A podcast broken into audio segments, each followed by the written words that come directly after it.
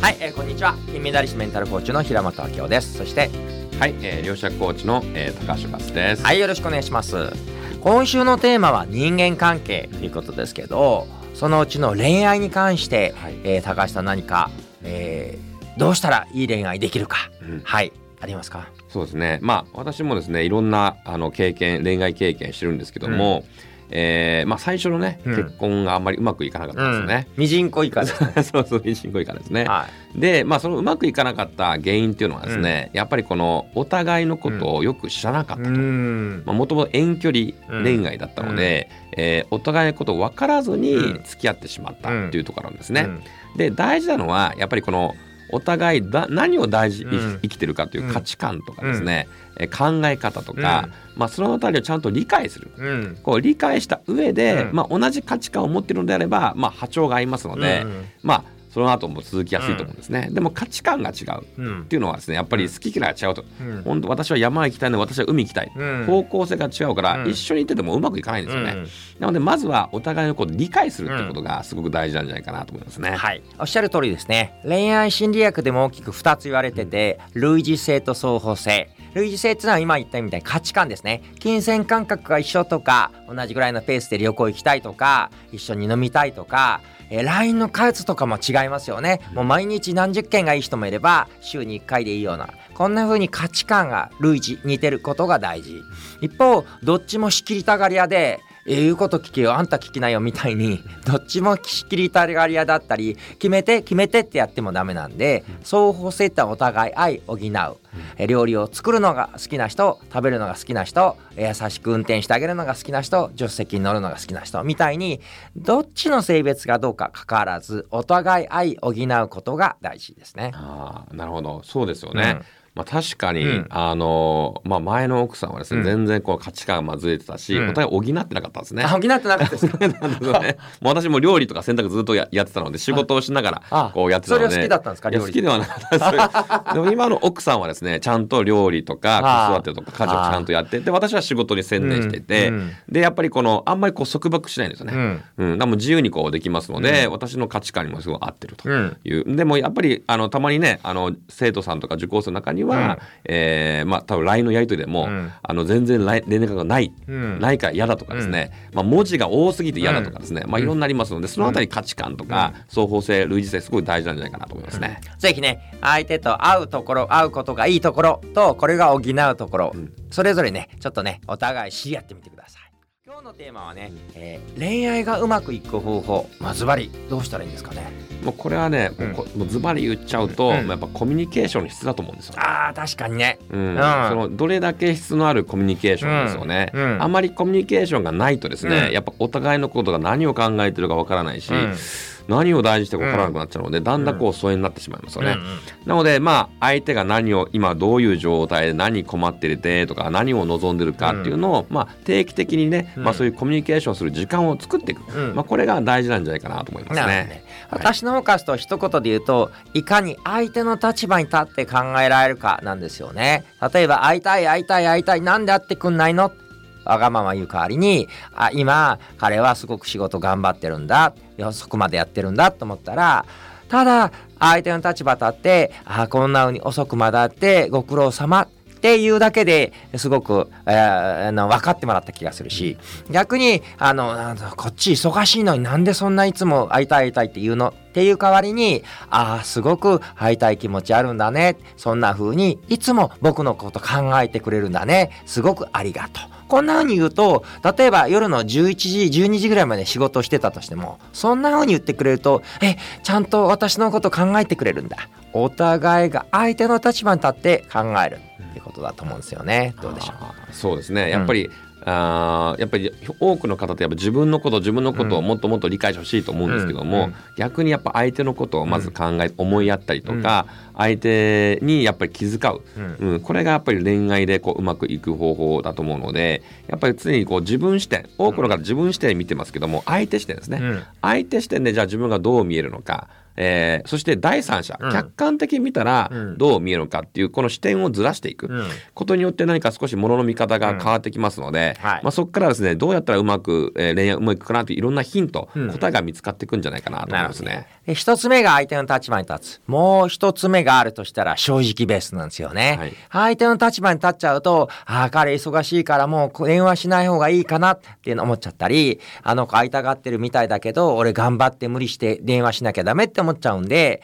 まずはステップ1相手に寄り添って、こんな状況だよね。そして、そんな忙しいところごめんね。でも私は会いたいんだ。言ってあげてほしいし、えー、君もねすごく会いたくて、えー、すごい思ってくれてありがとうそして今実はこんな風に、えー、明日までね緊急なの抱えてて大変なんだ明日まで待ってもらっていいぜひ正直ベースでやっていただければと思います。はい、はいえー、今週のテーマね人間関係ということで、はい、パートナーシップとか恋愛の話してきました。今日は職場の人間関係。はい。ズバリどうしたら職場の人間関係うまくいきますか？はい。えー、そうですね、もう職場の人間関係はですね、うん、やっぱりですねこう価値観を明確にすること、うん、まず自分の価値観が何なのか、そして、えー、同僚とか上司の価値観が何なのか、それを明確にした上でその価値観を大事して、えー、接していく、例えば、えー、仕事においてはですね、仕事はスピードが大事だと、上司によってはスピードが大事だという価値観、早く何でもいいから早く出せという仕事の仕方のスタイルの方もいらっしゃれば、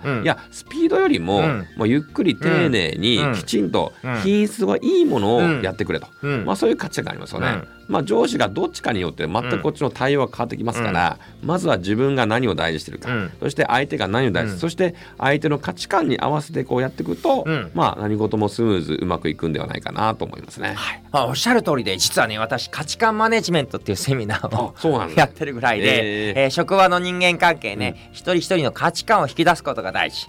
でステップ1で、えー、本人がな仕事で何をしてるのか大事にする。そしてステップ2でじゃあ共共有ゾーン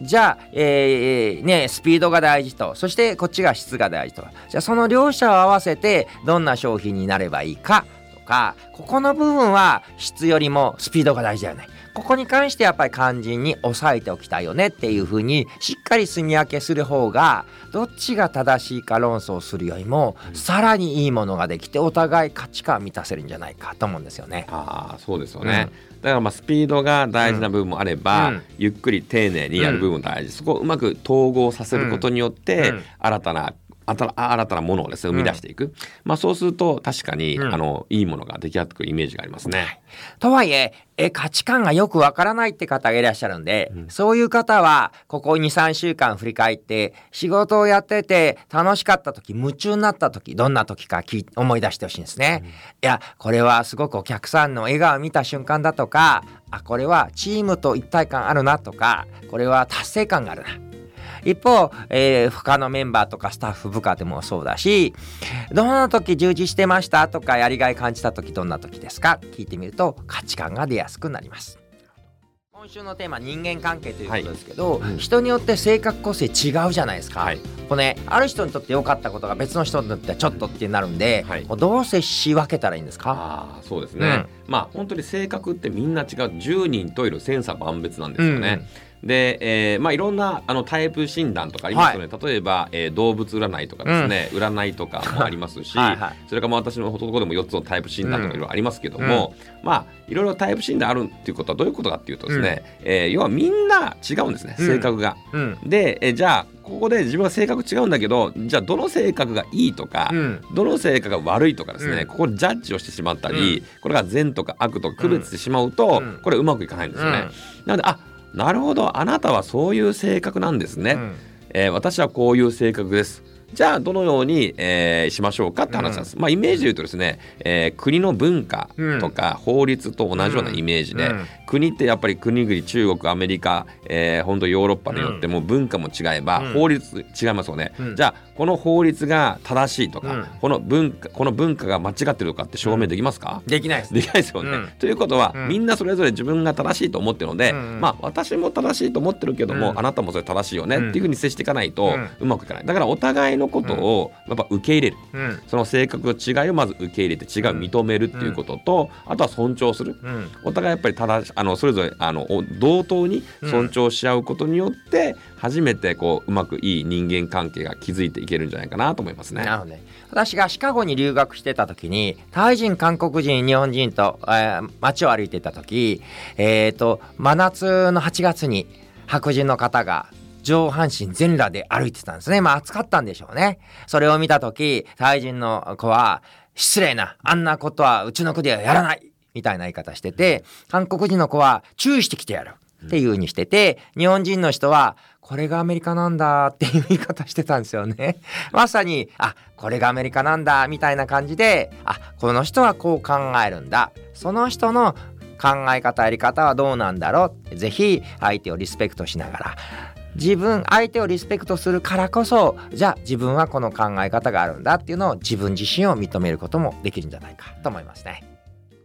価値観がね人間関係の中で大事っていうことですけど価値観の見つけ方ってありますか？そうですね、うん、価値観の見つけ方。私の方はですねこう人生の8つの柱をテーマに実は価値観を見つけてるんですね、うんはいはい、例えば人生における価値観、うん、人生において大事にしてるもの何か、うん、普段から大切にしてること何か。ということを考えたりとかですね、あとお金をテーマに、じゃあお金に対して何か大事にしてるもの、えー、大事だと思ってることは何かとか考えて、まあ、これも一つの見つけ方なんですけども、例えば何か皆さんが何かやりたいことですね、うん、えー、何かやりたいことあるとします、でそのやりたいことを例えばダイエットしたいとしますよね、じゃあダイエットするとじゃあどうなるのって言ったらダイエットしたらえー、体が水分になって健康的になって、うん、えー、そして美しくなって、うん、えー、そして、えー、なんか幸せな気分になるとかですね、うん、まあなんかダイエットするその目的があると思うんですね。うん、でそうなるとどうなるかっていう,、こうこれをどんどんやっていくとですね、実は自分が大事で本当に求めている価値がこう見つかってきて、それが人によっては喜びだったりとか、楽しさだったりとか、